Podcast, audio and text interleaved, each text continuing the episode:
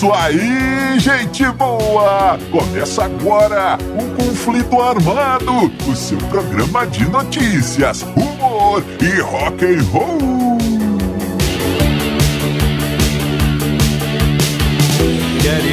E vamos para as manchetes de hoje. Uma história chocante de Keith Richards.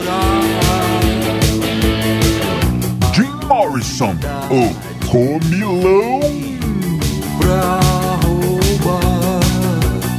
Lionel Richie e a cobra do Michael Jackson. Casa vazia. Tudo isso e muito mais no conflito armado que começa agora. Eu sou Bob Macieira e aqui comigo no estúdio meu arquirrival e melhor amigo Crânio. Tudo bem, Crânio? Tudo bem, Bob? Saudações, caros ouvintes! Tamo junto no rock! Tamo junto no Rock Crânio! E sem mais enrolações, vamos ao nosso primeiro assunto. Não é coisa pra se implorar. É, crânio e amigo ouvinte, vamos começando o nosso programinha Conflito Armado de hoje. E, crânio, vamos contar aqui mais uma história de um dos nossos maiores sócios, um dos maiores sócios aqui do Conflito Armado, nosso amigo Keith Richards, É, o guitarrista dos Rolling Stones. Rolling Stones, um dos, dos guitarristas, um dos personagens mais importantes da história do rock and roll mundial. Crânio, Sem dúvida. olha aí. Keith Richards é famoso por escapar diversas, ve- diversa- diversas vezes da morte, crânio. Ele já escapou de um acidente de carro, já passou por uma queda de um coqueiro ou um coco que caiu Vou- na cabeça dele, há Pois é. E sem contar as drogas, não é? Crânio, inclusive aquela vez que ele cheirou as cinzas do próprio pai. É. Aliás, nós já contamos essa história aqui, então tudo bem. Crânio, mas de todas essas aí, teve um episódio que foi realmente chocante. É. Olha, aí, o que, que aconteceu, crânio? Era 3 de dezembro de 1965. Os Stones, Rolling Stones, faziam um show, faziam uma apresentação ali para mais ou menos 5 mil fãs em Sacramento, na Califórnia, nos United States of America. Tudo bem? O show corria bem, todo mundo ali se divertindo, e os Stones foram tocar a música Last Time, né? Mais ou menos como a última vez, olha aí. Premonição. Estava lá o Rolling Stones tocando Last Time. E o Keith Richards naquela empolgação, agita pra cá, agita pra lá, corre pra lá, cá, corre pra lá. E, sem querer, crânio, ele encosta a sua guitarra no pedestal do microfone. Ai, ai, ai, ai, ai. o que foi visto, crânio, foi uma explosão elétrica. O Keith Richards caiu desmaiado. Dizem que ele voou ali uns 3 metros pra trás. Tomou um choque, crânio. Olha, é. E, e o pessoal já, já, já. O que que aconteceu? Que caiu? Ah, um já disse: ah, esse aí já era. É um tiro, tomou um tiro. Eu vi, eu vi. E ficou aqui. Mas a plateia ficou em silêncio, crânio. O pessoal já chegou ali com uma maca, já entubaram o Keith Richards, oxigênio na boca, no nariz, aquela coisa toda, e levaram ele para um hospital com, com, com pressa, né? Crânio. Ele sofreu algumas queimaduras ali, mas foi bem tratado. E Keith Richards contou depois, não é? Mantendo o seu tradicional bom humor, seu humor negro, não é? Ele, ele fez uma. Ele contou uma história que naquele momento que ele estava ali no, no hospital, é, entre ali meio acordado, meio apagado, ali naquela. Naquela. Naquela. É, Twilight Zone. Não, lusco, Aquele- então, ele, ele disse que ouviu o pessoal perguntando ali pro médico. E aí, doutor, como é que, como é que fica? Como, o que, que vai acontecer? Qual é o prognóstico? E o Keith contou que ouviu o médico dizendo: Bom, agora, galera, é o seguinte: ou ele acorda ou não. ô, ô, Bob, ele acordou, né? Ele acordou tão bem que na noite seguinte ele já tava tocando, cara, já tava fazendo outro show, felizmente, né? Sim, sim. Se salvou, escapou dessa aí o nosso amigo Keith Richards. Mas é o seguinte, Nessa época, esses problemas elétricos aí eram bem comuns, né? Muita gente já sofreu com isso aí. Tem uma história famosa do Ace Frehley, do, do Kiss também. Muita gente. Tem até naquele filme é, The, é, The Commitments. Sim, é, sim, das sim. antigas aí. Um filme muito legal também. Fala sobre uma banda e tal. E o cara toma um choque desse também. E, enfim, era, era bem comum, né? Na verdade, até hoje galera, né? Nós músicos ainda tomamos umas pregadas aí nos palcos de vez em quando. Mas é claro que na época era pior, né? Muito pior. Hoje tudo evoluiu, né? Tá em outro nível, não tem nem comparação. Mas na época era, era perigoso sim. E aí eu te falo, ô Bob, será que isso aí não tem a ver com os Beatles terem parado de fazer turnês? Isso aí, sinceramente, eu nunca ouvi ninguém falar. Eu que tô deduzindo aqui que pode ter ouvido, ter- ter a- pode ter a ver.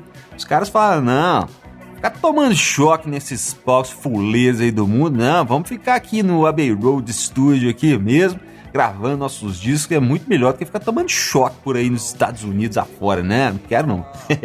Agora, dizem o seguinte, cara, que o, que o Keith não morreu porque é o seguinte, na época eles já usavam aquelas roupas espalhafatosas, né? Tudo cheio disso, daquilo, cheio de fluflus e balagandãs. E, e dizem que o que salvou ele foram os sapatos, cara.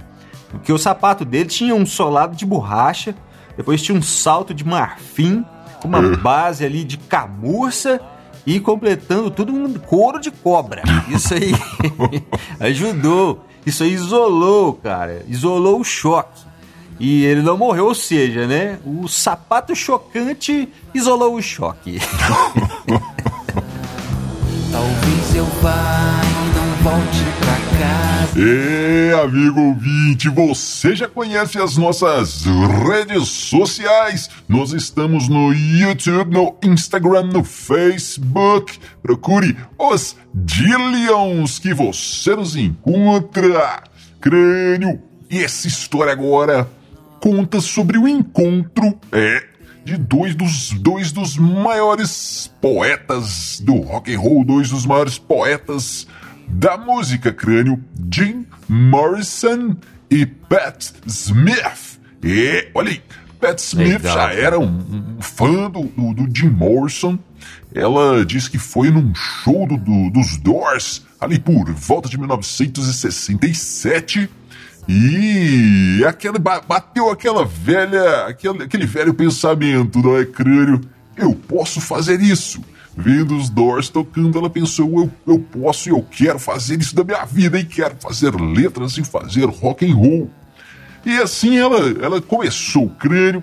Aí já estamos agora no início de 1970.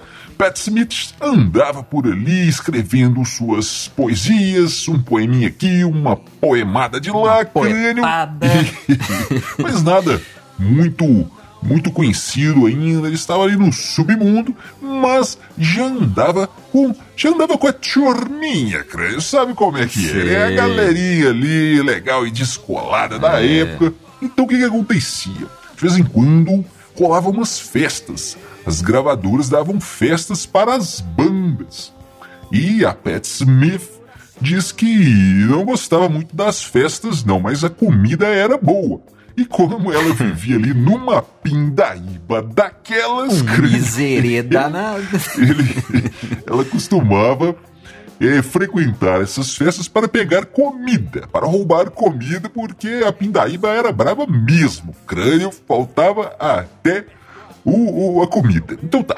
Chegou o momento da, da festa, de uma festa lá para os Doors. Os The Doors. festa dos Doors, a gravadora pagando tudo. E a Pat Smith disse: Vou lá, vou lá.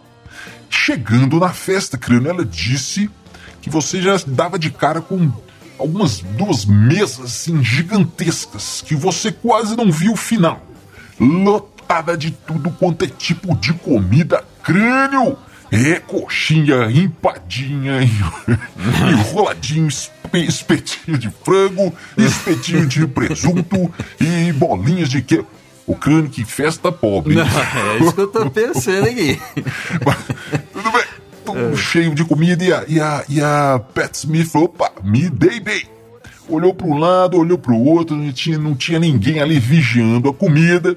Ela já pegou uma sacolinha que, ele, que ela havia levado justamente para este Foi preparado. crânio e foi enchendo a sacolinha. É, colocando um salgadinho daqui, um, uns frios de lá, um pedaço de bolo, uma carne.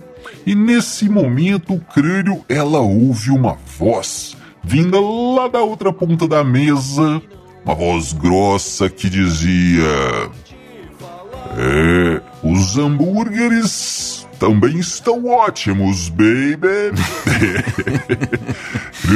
Quando ela olhou quem que era, ele, o próprio Jim Morrison.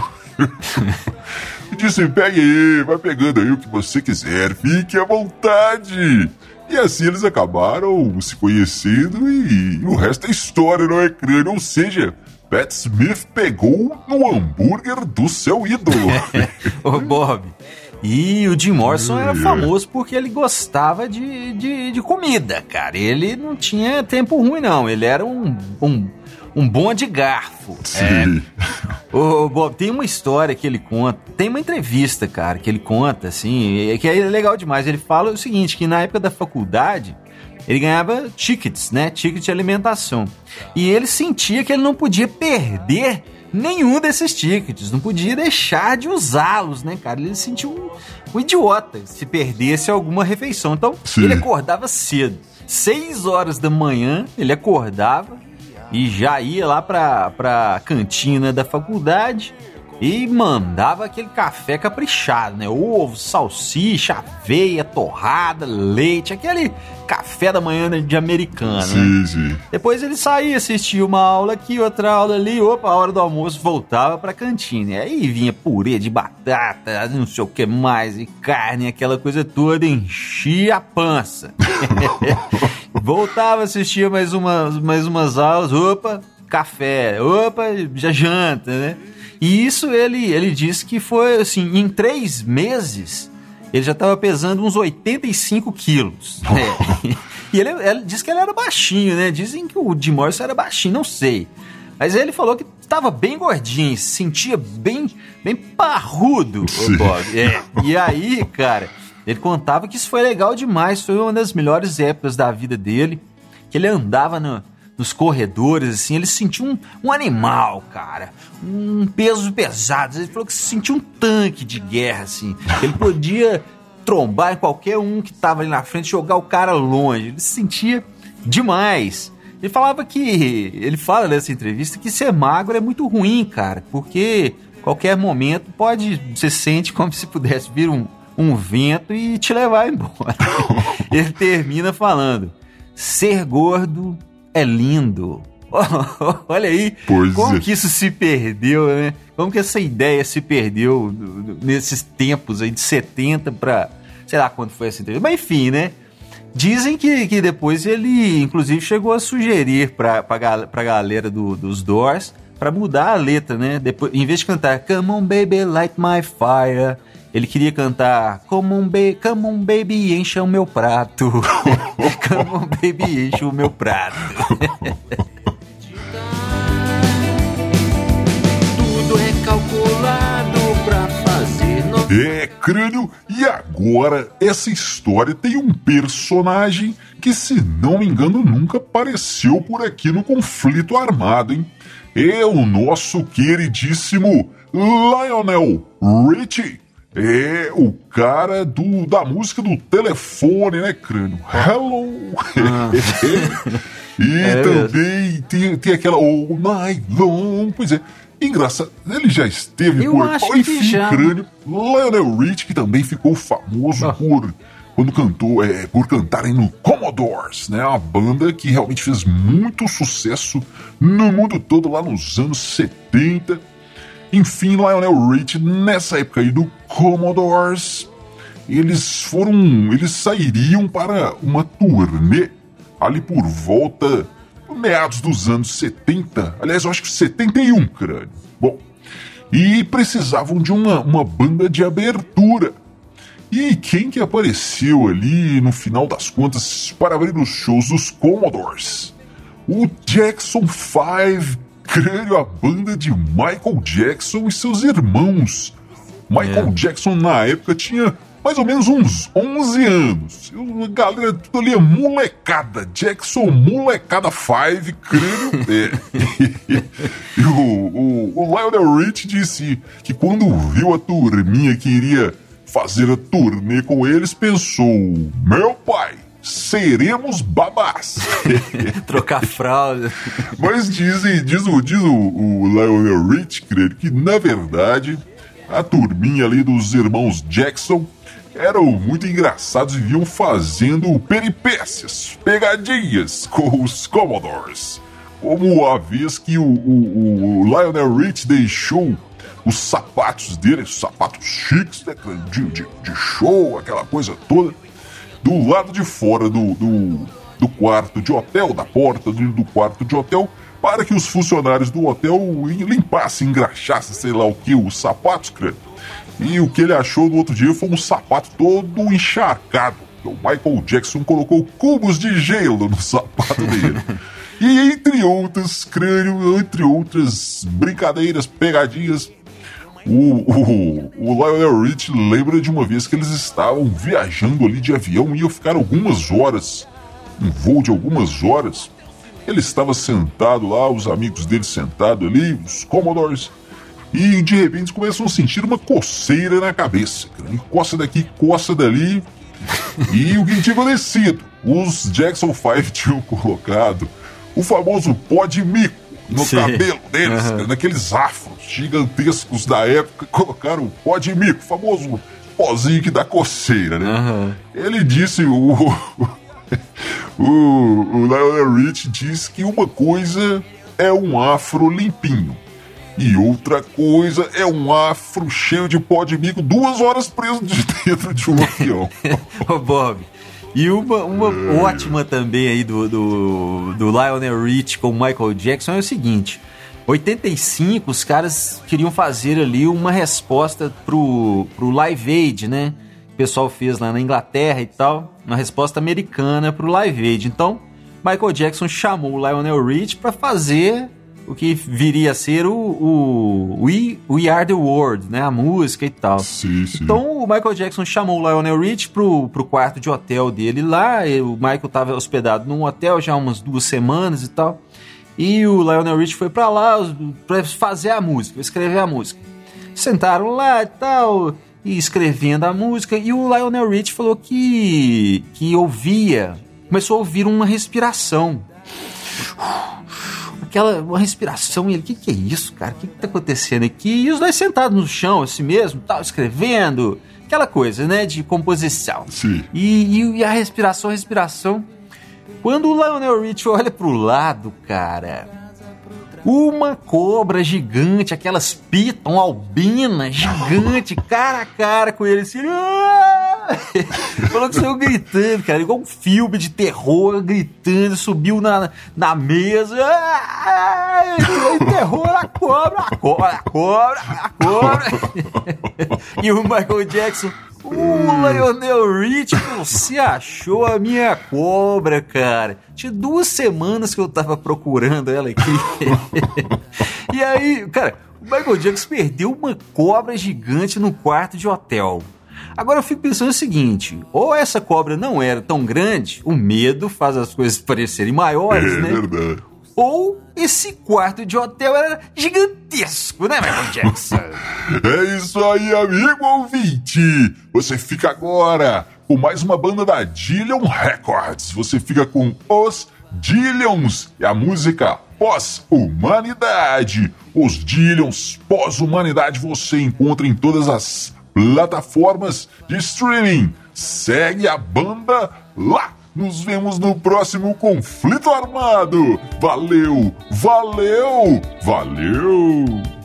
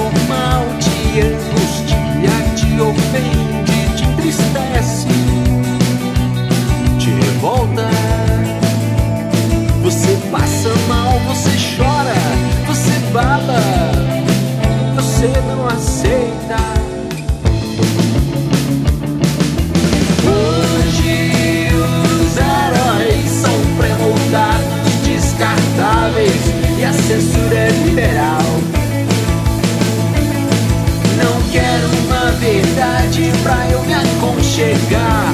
Quero que a ilusão se aconchegue a mim.